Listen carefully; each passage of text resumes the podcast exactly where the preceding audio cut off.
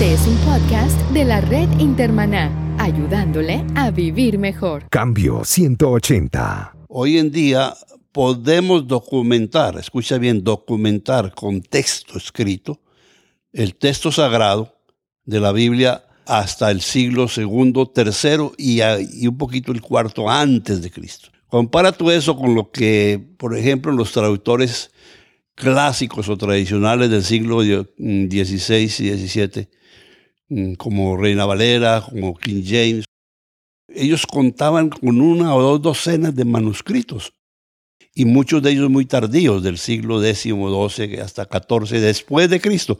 Ahora la arqueología bíblica nos ha ayudado y está estudiando y ha investigado y los manuscritos que van desde el siglo III antes de Cristo. Cambio 180. En la documentación del texto sagrado no hay ningún libro, no hay ningún escrito que tenga una documentación tan amplia, tan extensa, tan antigua, tan rica como es la Biblia. Cambio 180. ¿Cómo mantenerse relevante en un mundo diferente? Hola, ¿qué tal? Aquí Melvin Rivera Velázquez, aquí con otro programa de Cambio 180. Esta semana en la que viene vamos a discutir uno de los temas más candentes en los medios sociales. ¿Es confiable la palabra de Dios? Un tema de mucha discusión entre ateos, agnósticos, cristianos y musulmanes.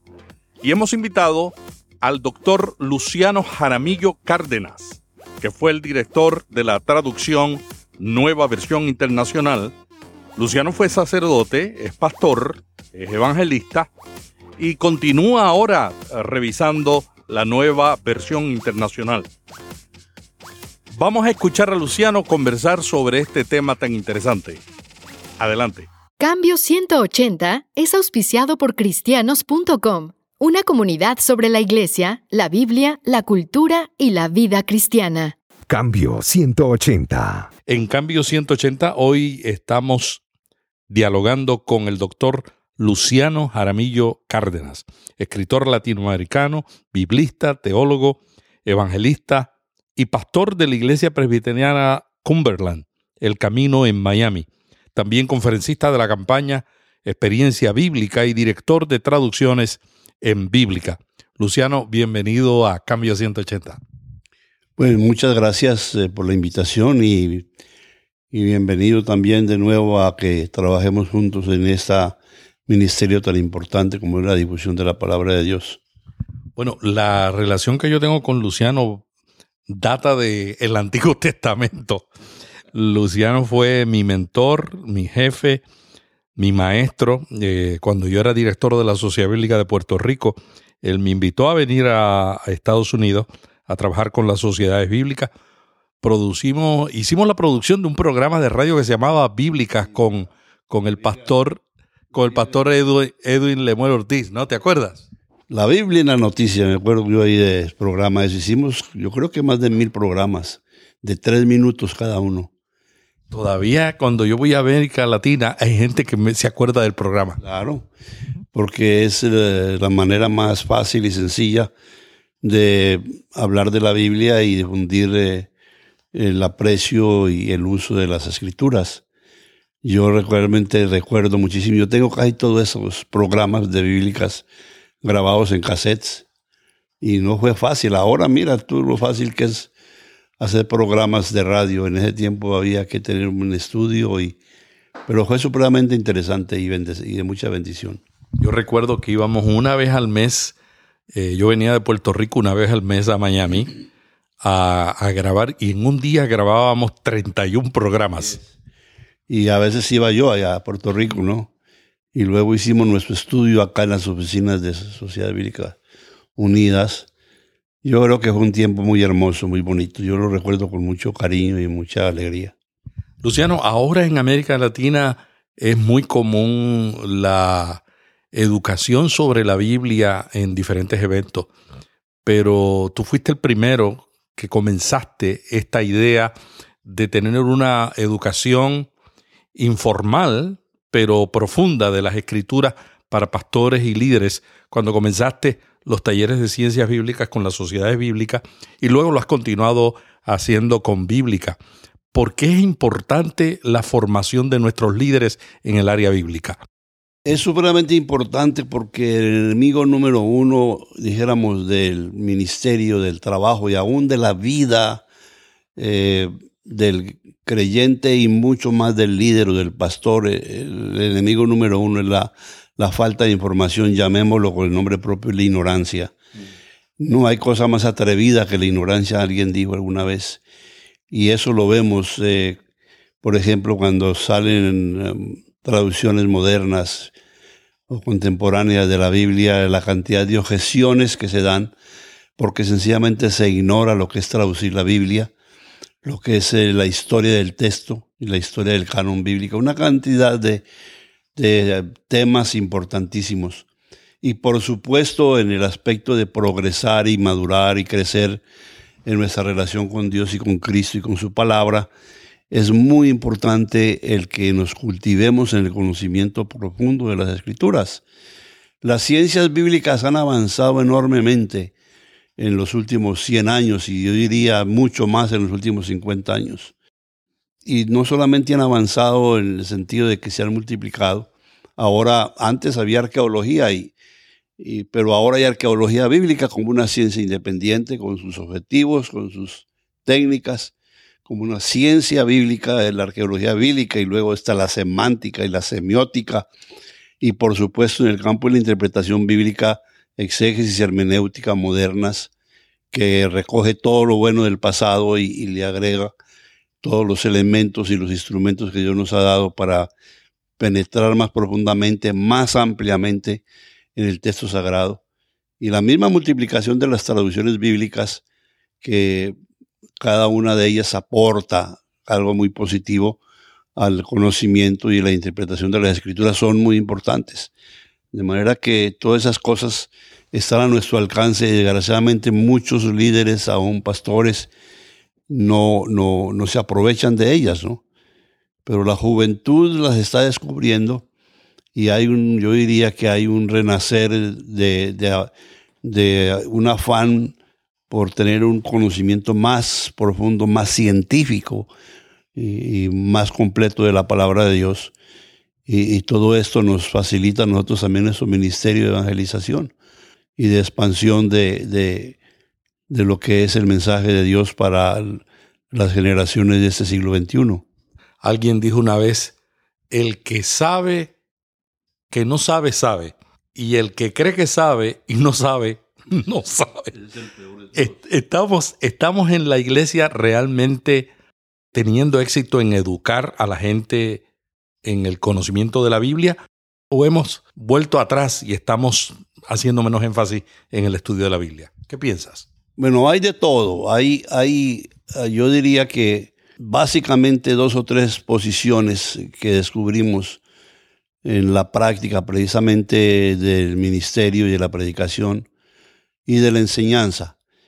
Una es, hay una gran, dijéramos, corriente de, hermanos y hermanas, eh, pastores y líderes, eh, especialmente, tenemos que decirlo, aunque no exclusivamente jóvenes, nuevas generaciones que quieren saber, quieren investigar, tienen hambre. Uno percibe eso. Yo estoy recorriéndome especialmente en las Américas de país en país, de ciudad en ciudad, dando esos talleres de ciencias bíblicas y puedo ver en los seminarios, puedo ver en la juventud y también en una gran cantidad de pastores y aún denominaciones que se han abierto al, conocimiento más profundo y más amplio y extenso de la palabra. Esa es la posición, yo digo, que correcta y, quien, quienes la toman de verdaderamente que vemos que introducen un elemento fundamental en sus iglesias, especialmente para hablar a la juventud, responder sus inquietudes y sus objeciones. Hay una segunda posición que es, es la que yo diría la menos adecuada, que es una posición de solamente enclaustrarse en el pasado, pensar que no podemos saber cosas mucho más interesantes y más amplias y más completas sobre las escrituras, de cómo nos llegó la Biblia, de por qué hay tantas traducciones de la Biblia, de cómo podemos interpretar mejor el texto sagrado. Todas esas son preguntas que hay disciplinas bíblicas ahora que nos ayudan a responderlas. En la historia del texto bíblico, eh, todos los eh, hallazgos que se han tenido por la arqueología bíblica y que se están estudiando a todos los niveles.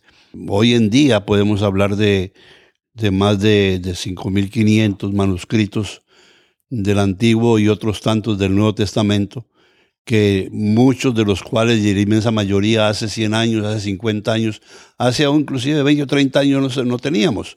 Ahora entonces tenemos una amplitud de campo arqueológico y de remanentes, mm, sea mm, papiros o pergaminos o, como tú los quieras llamar, remanentes del texto bíblico, eh, inclusive el texto completo en, manuscritos de, dos mil años.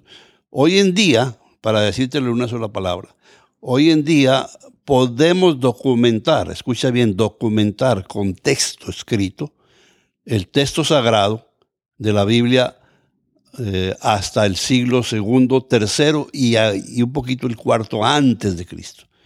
Compara tú eso con lo que, por ejemplo, los traductores clásicos o tradicionales del siglo XVI y XVII, como Reina Valera, como King James, como eh, la Biblia en portugués de, eh, el nombre ahora de, eh, ellos contaban con una o dos docenas de manuscritos y muchos de ellos muy tardíos, del siglo X, XII hasta XIV, después de Cristo.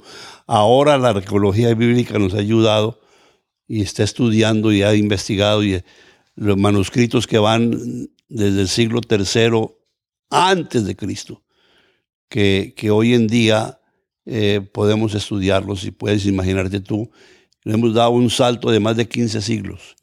En la documentación del texto sagrado no hay ningún libro no hay ningún escrito que tenga una documentación tan amplia, tan extensa, tan antigua, tan rica como la Biblia.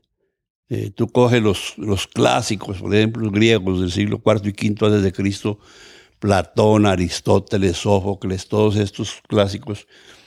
Tenemos manuscritos de sus obras apenas de cinco siglos atrás, eh, del siglo XII, XIV hacia acá. ¿no?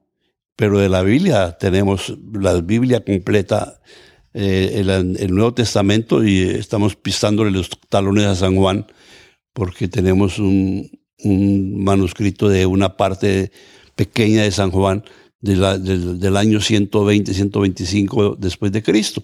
San Juan murió en el año 100. y como te dije, tenemos copias manuscritos de todos los libros del Antiguo Testamento, los que en Qumran, en los descubrimientos de Qumran, que, que se remontan al siglo, como te dije, segundo y tercero antes de Cristo, de todos los libros, menos de Esther, pero es, es supremamente interesante. Luciano, mucha gente cree que hay originales de la Biblia y que todas las traducciones se hacen del mismo original o de los mismos documentos. ¿Por qué es importante y cuál es el impacto de esa eh, disponibilidad de manuscritos más antiguos? ¿Cómo afecta eso a, positiva o negativamente a las nuevas traducciones? Bueno, no tenemos manuscritos originales de la Biblia, ni del Antiguo ni del Nuevo Testamento, se perdieron. Pero tenemos abundancia, miles de manuscritos, tanto del Antiguo como del Nuevo Testamento, mm, de diferentes épocas, ¿no? Partiendo, dijéramos, desde ahora, se han encontrado manuscritos desde el siglo XIV hacia atrás. Y en el Nuevo Testamento, ya te dije, hay los tres grandes eh, códices, Vaticano, Sinaítico y Alejandrino. Hay otros más que datan del siglo IV y V después de Cristo, eso es para el Nuevo Testamento.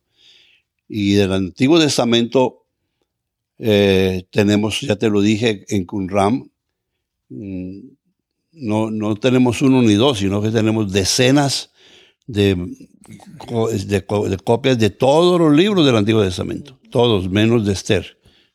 Eso habría que estudiarlo aparte. Eh, y por supuesto, esos manuscritos de Qumran Y ahora el que, que hemos descubierto también nuevos hallazgos arqueológicos, ¿no? Como Masada, eh, son del tiempo de Cristo y anteriores a Jesucristo. Ya estaban ahí, ¿no? Y algunos de ellos eh, son del siglo segundo y tercero antes de Cristo. Esto nos da un enorme campo de investigación y han ayudado enormemente a, comparar lo que son las traducciones actuales y las actuales hablo yo no solamente del siglo XX, sino las traducciones de, de los últimos siglos, a partir de la Reforma para acá. Estamos hablando de 1520 para acá. Reina Valera, la primera edición de Reina, que era solamente Casiodoro de Reina, es del año 1569, 1569. Valera la, la revisó y le hizo una profunda modificaciones y arreglos a, la de 1569 de Reina y Casiodoro de Reina. Pero no de Valera hizo ese trabajo en 1602, 1602, ya estamos en el siglo XVII. Fíjate tú, y ahí fue cuando comenzó a llamarse entonces esa edición Reina Valera, porque fue prácticamente casi una nueva traducción. Pero después de, la revisión de, Valera, de 1602, todo lo demás han sido revisiones. ¿Ve? Eh, el texto de traducción directo de Cipriano de, de de Reina fue de 1569. Entonces, eh, eh, tenemos una riqueza extraordinaria, dijéramos, de manuscritos remanentes y documentación de diferentes manuscritos que, nos han, que hemos, ido, hemos ido recibiendo a través de los siglos. ¿no? Y tú sabes que hubo organizaciones, o como las quieras llamar, dentro del mundo judío, por ejemplo, el Talmud fue la manera de conservar el texto después de la destrucción de Jerusalén y después de la destrucción del judaísmo, porque desaparecieron con el templo todas las instituciones judías, los fariseos, los saduceos, aunque un remanente de fariseos se esparció por el Mediterráneo y, entonces para conservar el texto eh, vino el Talmud que es la, voz interpretativa del texto sagrado. Conservaban el texto, pero lo interpretaban eh, a través del Talmud, que duró más o menos hasta el siglo V después de Cristo. Y entonces después se estableció la, los masoretas, importantísimos y, y eran estrictísimos en la conservación del texto. Por eso hoy en día cualquier traductor de la Biblia tiene que, tiene que consultar el texto masorético. Ese duró hasta el siglo X. Y en el siglo X comenzaron ya las traducciones más modernas de la Biblia. Pero fíjate tú que Dios siempre ha dado los elementos necesarios para mantener su mensaje lo más intacto posible. Pero en todo este tejemaneje y todo este trasegar con el texto bíblico, por supuesto que se van a dar diferencias, y eso es lo que muchos ignoran.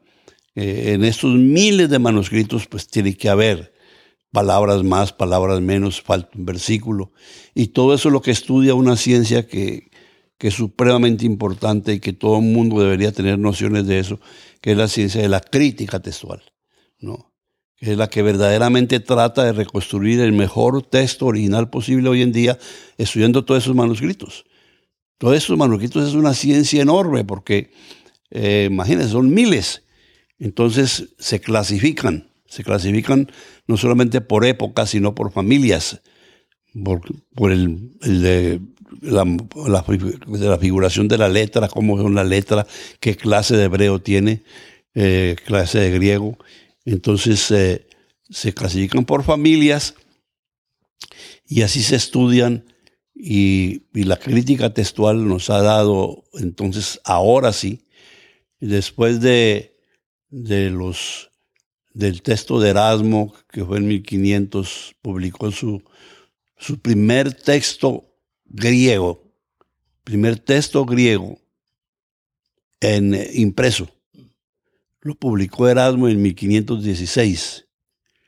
Y ese, ese texto era el único que había y, y, llegó a ser lo que se llama hoy en día el texto recibido, el texto receptus. que fue el que sirvió de base a todas las traducciones posteriores a Erasmo. Pero ese texto de, de Erasmo, siendo muy bueno, tenía muchísimos vacíos. El primer vacío es que no logró conseguir Erasmo un manuscrito griego completo del Nuevo Testamento, sobre todo el libro del Apocalipsis. Entonces hizo algo que hoy en las ciencias de traducción bíblica eh, es inadmisible. Eh, Erasmo tradujo o retradujo o retrotradujo de la Vulgata de San Jerónimo eh, en latín. Lo, la retradujo al griego. Eso es inconcebible hoy en día.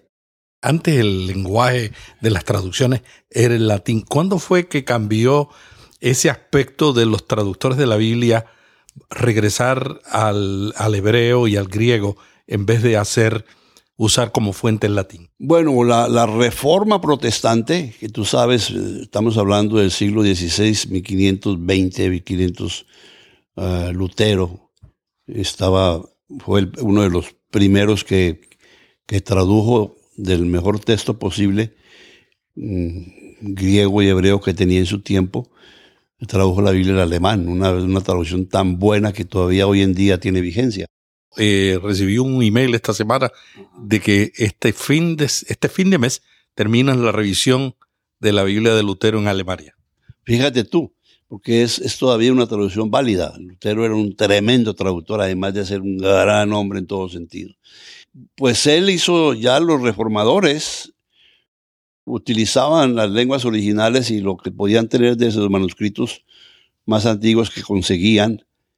Pero desde el mismo momento, y ya te dije que Erasmo hizo un texto griego, primer texto griego impreso, del cual mm, eh, tradujeron casi todos, pero, pero la Iglesia Católica de siempre en el Concilio de Trento reafirmó lo que ya venía practicando, que el único texto válido que aprobaba la Iglesia Católica era la Vulgata de San Jerónimo, el latín. Y eso duró hasta el, siglo pasado, con el Papa Pío XII, creo que fue en 1943, publicó lo que se llama la encíclica Divino Hablante Espíritu, en la cual abrió el estudio de las escrituras en las lenguas originales.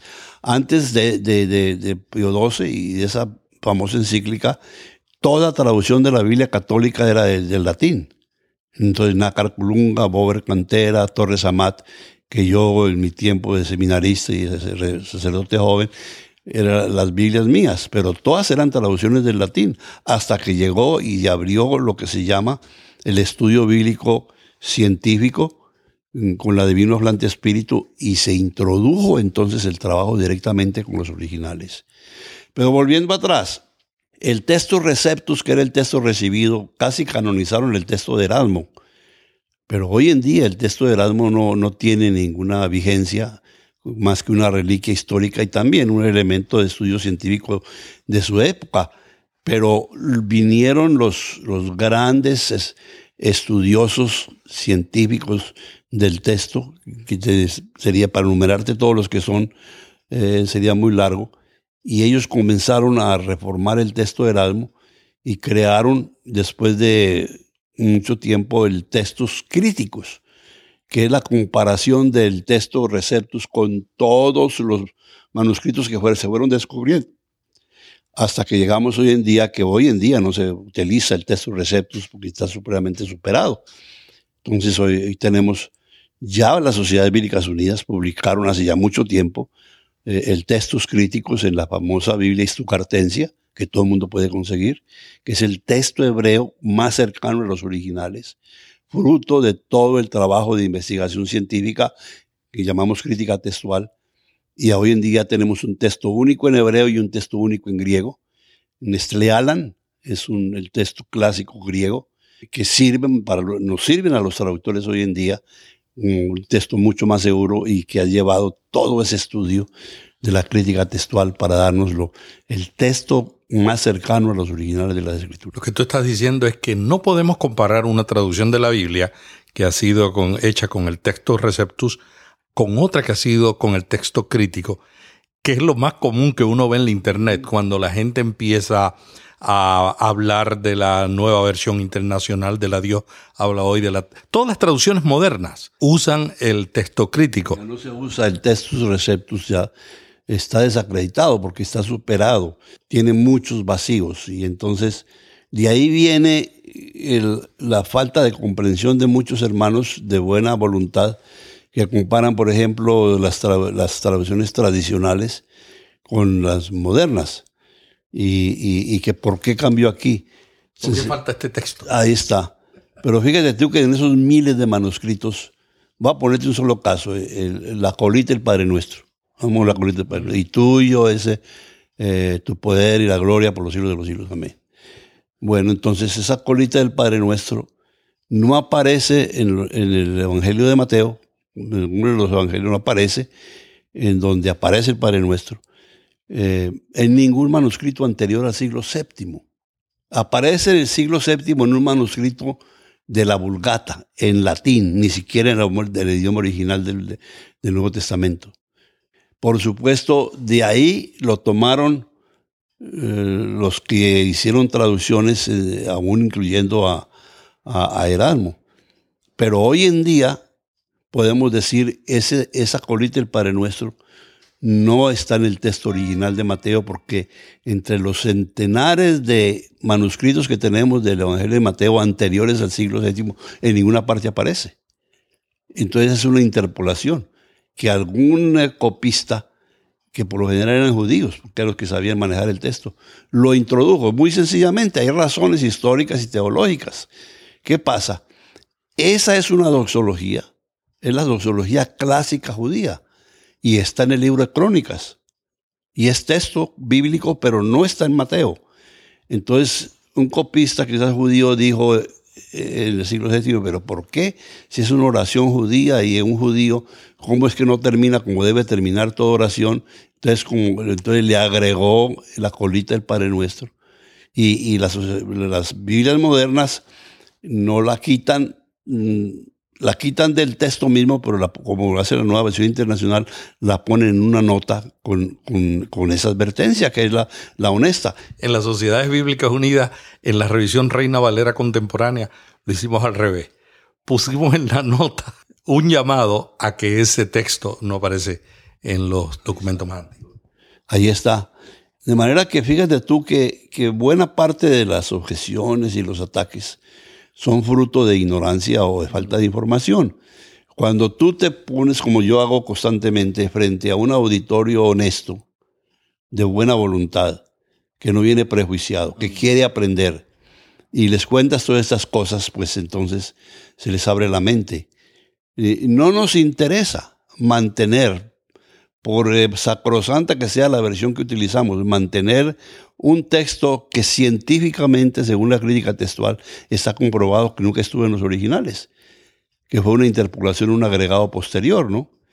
Por eso hay que decirle la verdad a la gente y, el texto pues hay que depurarlo, porque ahí esa es otra cosa, que nos condenan a, a los infiernos porque dicen que hemos quitado de la Biblia pero no se dan cuenta que la maldición es no solamente para los que quitan, sino para los que ponen. bueno, y vamos a dejarlo ahí. Y vamos a dejar la continuación de este diálogo para la semana que viene, cuando estaremos nuevamente con el doctor Luciano Jaramillo Cárdenas conversando sobre si es confiable o no la palabra de Dios. Hasta aquí Cambio 180, un podcast sobre liderazgo y nuevos medios. Cada semana, Melvin Rivera Velázquez dialoga con destacados invitados sobre temas de interés para pastores y líderes. Cambio 180 le ayuda a mantenerse relevante en un mundo cambiante. Si este podcast le gustó, vaya a iTunes y suscríbase para recibirlo automáticamente lo publiquemos. También déjenos ahí una valorización y comentario. Para más artículos sobre estos temas, visite cambio180.com. Cambio 180. ¿Cómo mantenerse relevante en un mundo diferente?